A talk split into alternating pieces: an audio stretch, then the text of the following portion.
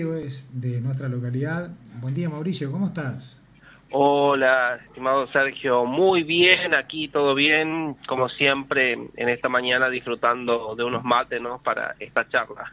Claro, me imagino, ¿no? Y, además eh, la jornada acompaña. Ayer te diría que para los mates en este horario estaba complicado, pero hoy... Eh, sí, la verdad que sí, el calor, la verdad que complica muchísimo las cosas, ¿no? Pero bueno, hoy la verdad que disfrutar, aprovechar, ¿no? El día de hoy de este esta lluviecita, este frescor, ¿no? Esta tregua en el calor para disfrutar de unos buenos mates que es signo de amistad, signo de compañía y por sobre todas las cosas signo de encuentro, ¿no? Eh, Mauricio, bueno, eh, hace un tiempo charlamos nosotros y comenzamos a conocer un poco la actividad y la labor que vos estás llevando adelante, eh, no solo aquí en la localidad, sino trabajando también en este diálogo interreligioso. Y bueno, estamos finalizando prácticamente este año 2021 y a esta altura, más allá de todo el trabajo que han realizado y que todavía tienen programado para estos días, me imagino que ya vas haciendo algún tipo de balance. Así es. Bueno, eh, exactamente. el balance por así decir, que yo hice es, eh, estoy solo en el día todavía, eh, excepto eh, la diócesis de Oberán Misiones, que ellos sí tienen un trabajo muy amplio. yo te voy a informar algo que tal vez no sé si lo dije en el encuentro anterior, eh, todos los años la conferencia episcopal en el mes de julio, agosto, realiza el ENDEDIO, el Encuentro Nacional de mm. Delegados de Ecumenismo y Diálogo Interreligioso. Bueno, eh, a nivel diocesano nuestro, después de que se fue el padre Martín Casas, un sacerdote del Opus Dei, eh, no quedó nadie. Entonces, gracias a él, gracias a que él media por mí, eh, yo pude participar tanto el año pasado y este año que se hizo a nivel virtual, ¿no? Entonces, este, ahí pude ver que, por ejemplo, en el norte argentino, eh, los que más trabajan en esto, como te decía, es la diócesis de Oberá, eh, por el tema de la inmigración extranjera que tienen. Tienen muchos alemanes, suizos, ucranianos, entonces, por ejemplo, es normal eh, encontrarse con denominaciones de Finlandia también, distintos pastores, todos con un diálogo espectacular, ¿no? Y eh, ahí, por ejemplo, este año descubrí que en la catedral de Oberá, por ejemplo, en una misa católica fue a predicar un sacerdote de la Iglesia Ortodoxa del Patriarcado de Moscú. Eso hace años era impensable. Y bueno, y él fue a predicar sobre el tema de la unidad, del encuentro, de la hermandad, fraternidad y todo lo que está proponiendo ahora el Papa Francisco. Y en el día domingo eh, yo participé por segundo año consecutivo, invitado por el padre Branco, un sacerdote de Serbia, que eh, celebró la fiesta de San Nicolás, el famoso Papá Noel que después lo transformó Coca-Cola, bueno, eh, en, aquí en la localidad de Machagay. Mm. Y justamente durante el almuerzo decía, ojalá algún día eh, podamos, no sé si lo vamos a ver nosotros, pero que yo pueda ir a Roma, me dice, y celebrar eh, la comunión eh, con vos y, y, vos puedas ir a Serbia y celebrar la comunión con nosotros, ¿no? Porque, por ejemplo, en esa misa yo puedo participar, eh, pero no puedo comulgar, es decir, por todas estas diferencias que hay todavía, pero ya los encuentros se están dando. Entonces, desde mi punto de vista aquí, eh, solo que estoy, eh, es un balance muy positivo, muy positivo por todas las invitaciones, por todos los encuentros que, que me invitaron, que pude participar.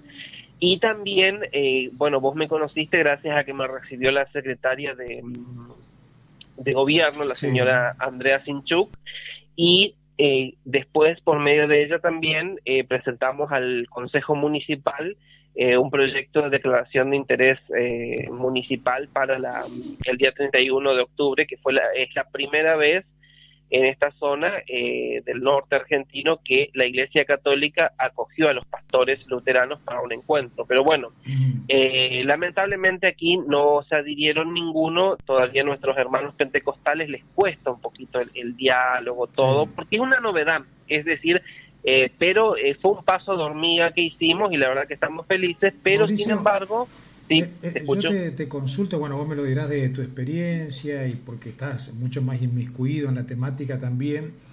Eh, siempre que se habla del diálogo interreligioso, por allí, como vos lo decís, es una novedad, es algo bastante nuevo, al menos en esta zona.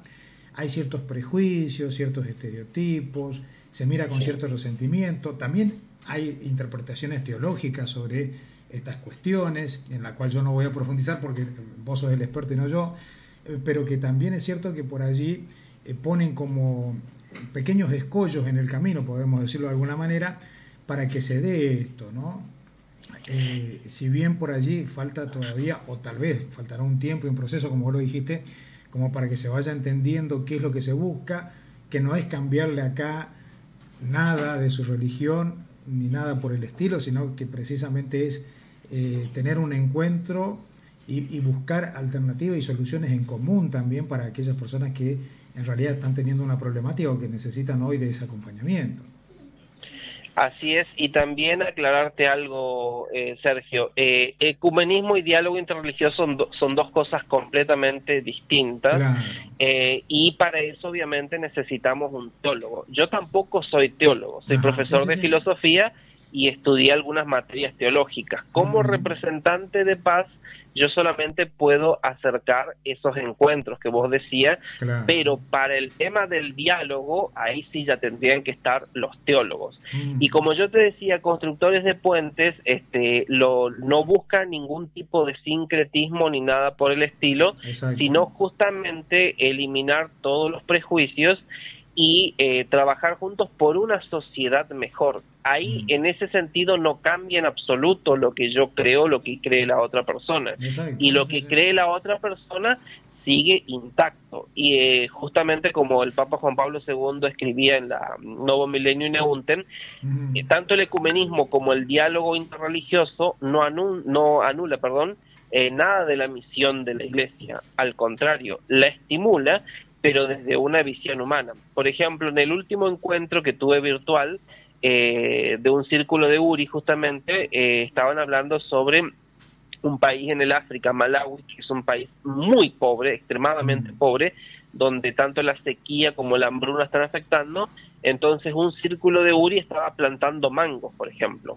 Y el círculo de Uri, como yo te había explicado una vez, lo forman gente de distintas religiones, eh, tanto ya sean cristianos de distintas denominaciones, como ya sean musulmanes, judíos o de otras religiones.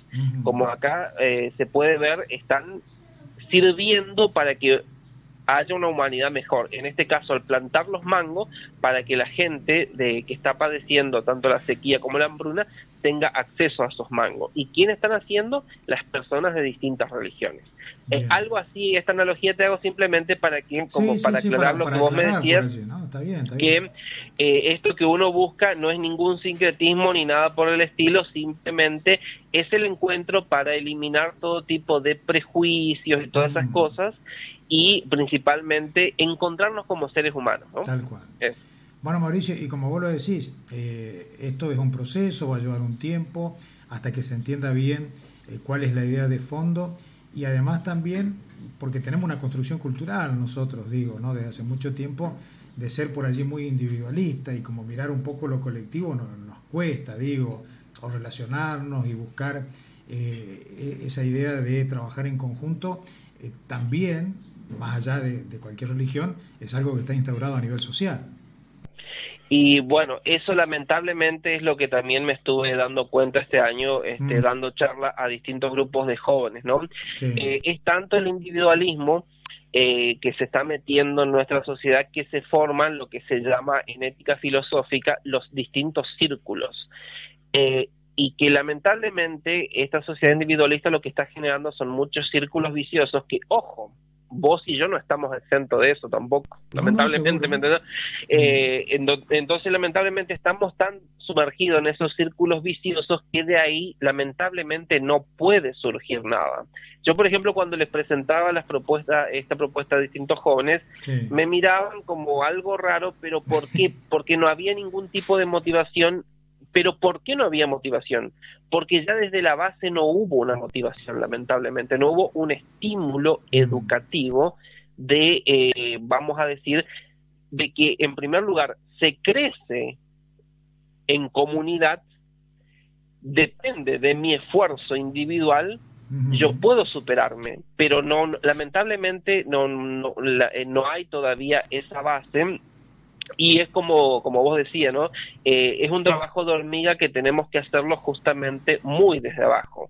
Y hay otra cosa que me olvidaba contarte, aprovecho para contarte, ¿no? Que eh, un sheikh eh, de, que es muy amigo del Papa Francisco, que fue ahora a Grecia a, verlo y, llevar algo para los refugiados y ver cómo podían trabajar en la problemática de refugiados, nos decía lo siguiente, eh, mejor dicho, eh, él es amigo mío hace rato eh, y me eh, lo agregamos a un círculo de URI que se llama CREE, que está un profesor chileno, y tuvimos un encuentro virtual a nivel latinoamericano. Él actualmente vive en Pensilvania, en los Estados Unidos, y como vivió como 15 años en la Argentina, habla perfectamente el español y un español porteño, que cuando uno lo escucha se, ríe muchísimo porque dice, este no es turco, pareciera que es argentino, claro, como vivió 15 años habla como porteño, ¿no? Entonces, este fue un encuentro tan lindo virtual y nos puso un desafío, dice. Ya sea que nos encontremos antes de fin de año, que por este año va a ser imposible, o el próximo año, el desafío es llevar un joven. ¿Por qué? Dice, porque si estamos trabajando para las nuevas generaciones, se supone que los jóvenes son los que tienen que conocer esto. Con eso justamente hablé con la secretaria de Gobierno y con el secretario de Cultura eh, para ver si podíamos conseguir un joven en Tresileta que pudiera participar, no uno, ¿por qué no? Sino varios jóvenes que pudieran participar de estos encuentros virtuales mm. y que sepan que esto no, no, no termina en lo religioso, no termina, sino que va más allá a lo cultural, a lo artístico, y es más, yo no tuve tiempo ahora de enviarte, pero hay un tenor de Valencia, España, que está por hacer un concierto por La Paz ahora, y me pidió que eh, yo le enviara un video para estimular a los distintos cantantes, porque él tiene una escuela de tenores, después te voy a enviar eso si quieres publicarlo, y me hizo un video sencillito, y curiosamente el hace dos jueves, no recuerdo la fecha, discúlpame, ando tan, eh, con tanta actividad que no, te me acuerdo, andamos todo igual. Eh, la iglesia de Jesucristo, eh, mal llamada Mormones, eh, tuvo un reconocimiento en la Cámara de Diputados, en la legislatura chaqueña, gracias a que, fíjate, gracias a que en plena pandemia ellos habilitaron sus templos para que sean centros de vacunatorio y bancos de sangre. Entonces, cuando fue el momento tan, vamos a decir, cruel de la pandemia, donde mucha gente moría, principalmente la gente mayor, ellos abastecían con como este que se llama con sangre eh, a las clínicas y a los hospitales. Eso salvó muchísimas vidas. Entonces, un trabajo eh, social importante. Es un trabajo social importante. Entonces, Silvina Salinas, la directora de la Mesa de Diálogo Interreligioso de, Resistencia, que es muy amiga del arzobispo católico de Monseñor Duz, me invitó y yo dije, claro que voy a ir, Silvia, no, no puedo no, eh, estar ausente en esta en este reconocimiento y me acuerdo que algo muy importante dijo el presidente de, la Cámara de Diputados el, diputado Ságer mm. que eh, por ejemplo si algún día nos toca representar ante la ONU eh, a, a algunos de los que estamos ahí tenemos que saber que tenemos que tener conocimiento de muchas violaciones que se dan en otros países a los derechos humanos. Y eso me gustó mucho, ¿no? ¿Por qué? Porque eh, eso sirve, uno, para estimular a nuestros jóvenes y otro que ahí aproveché para hacer el video para este tenor de, de, Valencia, de España, eh, y para estimular a los músicos. Así que como quien dice el dicho, maté dos pájaros de un tiro, ¿no?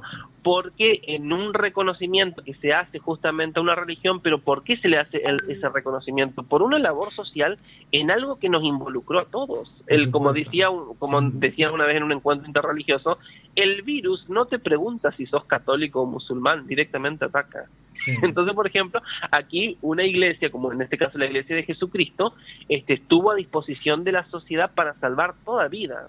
Mauricio, vos hablaste recién que estás eh, pensando, bueno, estás trabajando ya en esto, de conseguir un joven o más de un joven de tres isletas como para que pueda involucrarse y participar y enterarse de esto que estás comentando. Exactamente. Eh, ¿Qué edad o qué grupo etario estás hablando cuando te refieres a los jóvenes?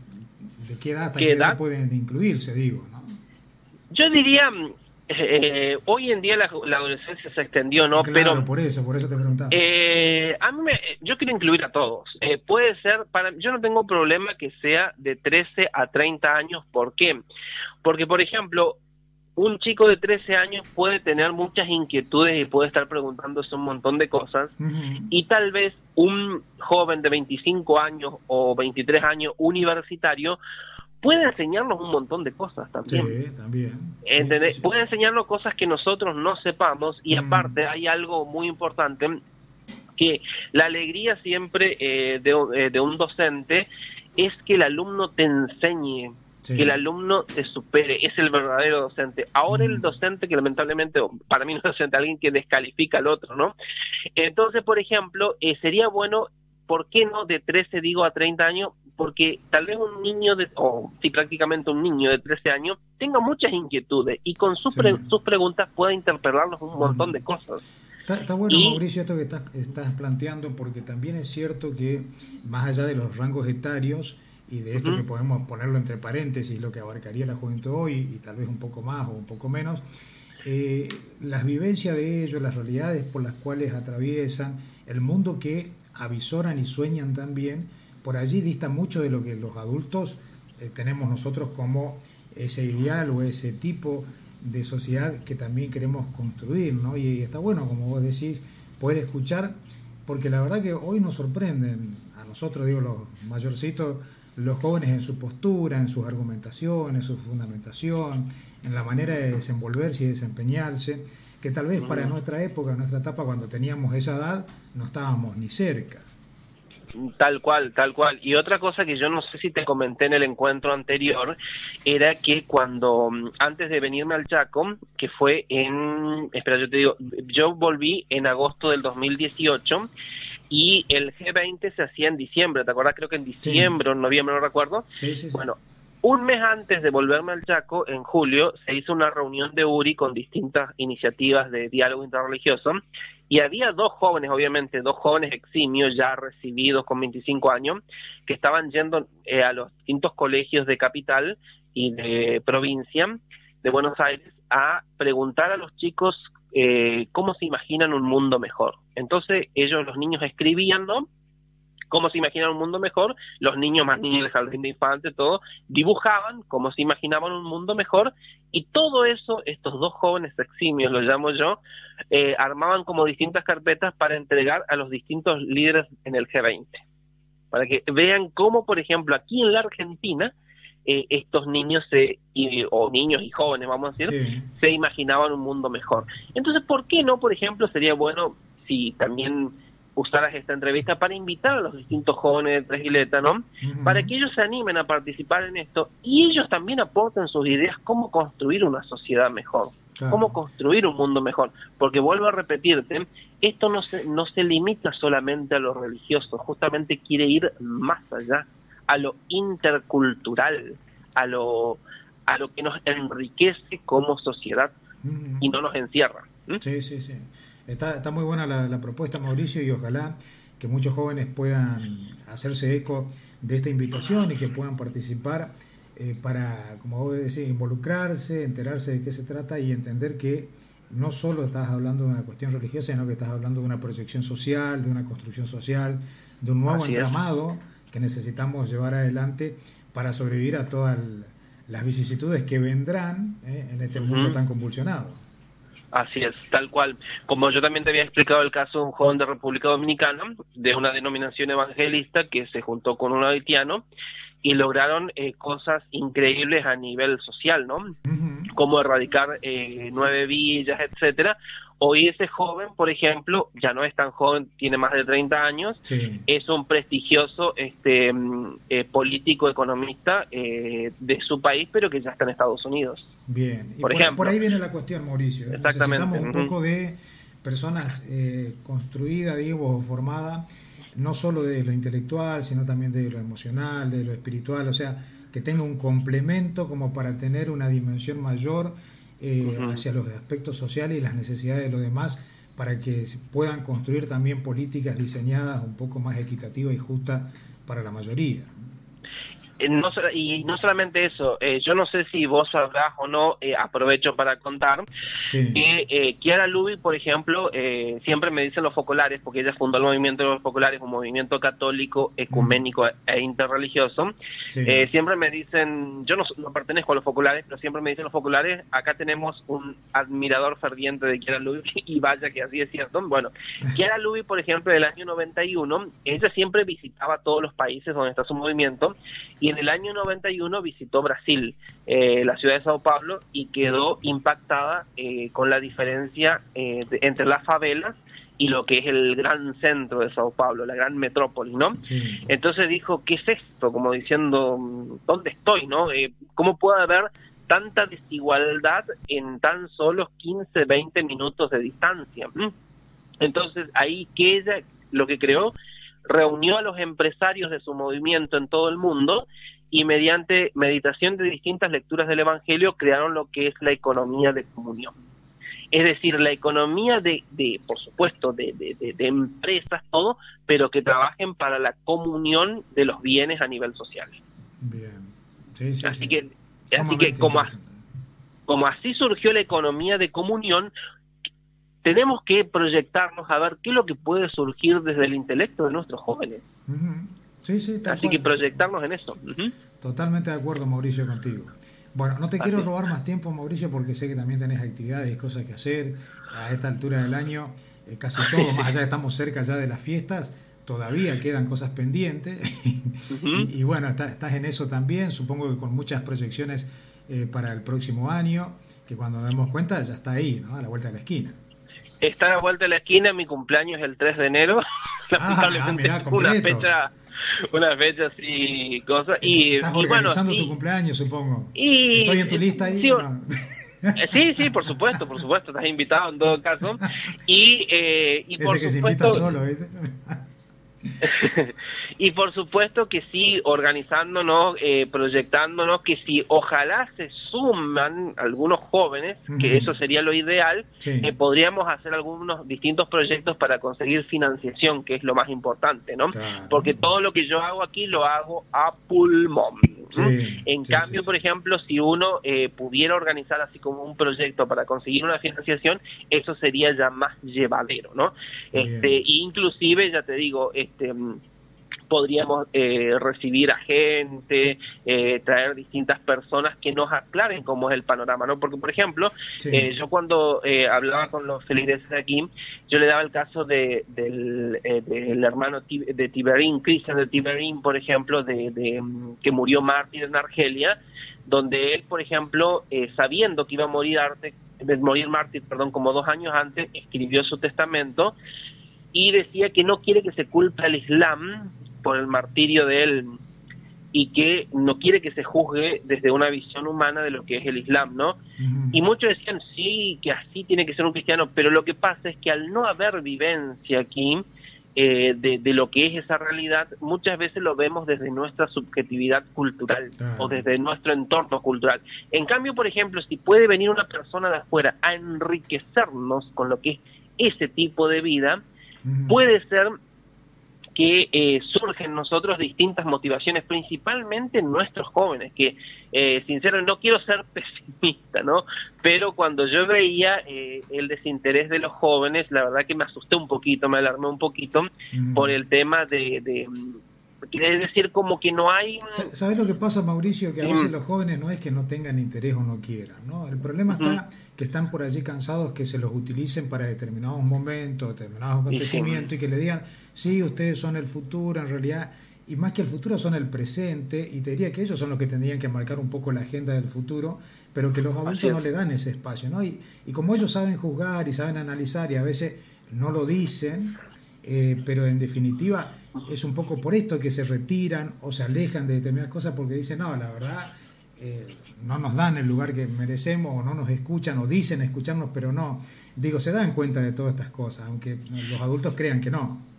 Eh, vos sabés que me, me, me, encantó lo que dijiste y te iba a decir porque vos sabés que hace unos años atrás, y capaz que ya hace muchos años, lo que pasa es que el tiempo ha pasado muy rápido, como hace 20 años tal vez, eh, leí en una revista religiosa, en un artículo religioso, el envejecimiento de los líderes. Yo en ese entonces no, no había empezado a estudiar filosofía y ahora me doy cuenta que no. No, hay, no existe envejecimiento de los líderes. Si los líderes envejecen es porque no formaron líderes. Así de simple y sencillo. Es decir, como vos decís, no se le dio espacio y lugar al joven. Tal cual.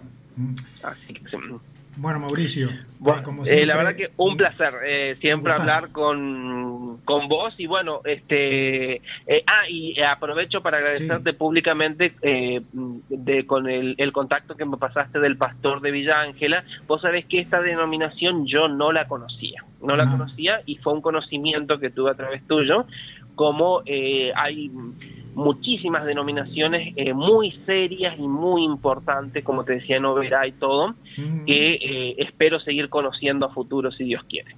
Así es, Mauricio, como siempre a tu disposición, en lo que podamos colaborar y ayudar, ya lo sabes. Eh, estamos aquí y solamente agradecerte y bueno, vos también tenés el espacio para lo que quieras comunicar, como en este caso lo hiciste con los jóvenes, bueno, con todas las actividades que tengan el próximo año, también seguiremos trabajando de manera conjunta. ¿eh? Desde ya muchísimas gracias y eh, buena jornada. Igualmente, hermano. Un abrazo. Otro para vos. Felices fiestas, Mauricio. Gracias, Chao, chao. Bueno, hasta allí entonces la palabra de Mauricio Rodríguez, ¿sí? docente, el profesor en filosofía, como recién lo mencionaba, eh, charlando con nosotros, hablando de todo el trabajo que vienen llevando adelante en este diálogo interreligioso. Como él decía, queda mucho por hacer, mucho por trabajar todavía en esta zona mm, del país, en la zona norte. Pero bueno, es un camino que hay que comenzar a desandar mm, despacio, pero que en algún momento tendrá sus frutos.